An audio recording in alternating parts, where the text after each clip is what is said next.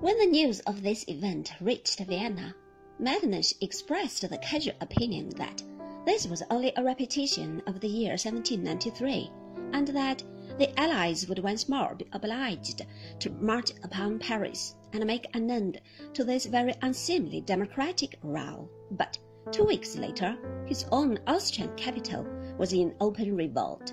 Metternich escaped from the mob through the back door of his palace and the Emperor Ferdinand was forced to give his subjects a constitution which embodied most of the revolutionary principles which his prime minister had tried to suppress for the last 33 years.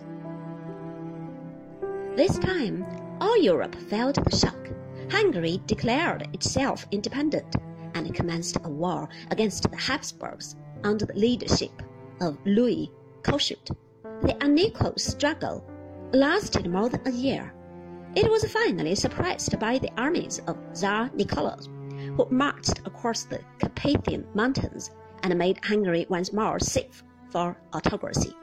The Habsburgs thereupon established extraordinary court martials and hanged the greater part of the Hungarian patriots, whom they had not been able to defeat in open battle.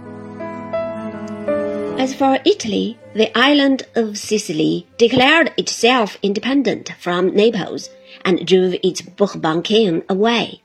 In the Papal States, the Prime Minister, Rossi, was murdered and the Pope was forced to flee. He returned the next year at the head of a French army, which remained in Rome to protect His Holiness against his subjects until the year 1870. Then it was called back to defend France against the Prussians, and Rome became the capital of Italy.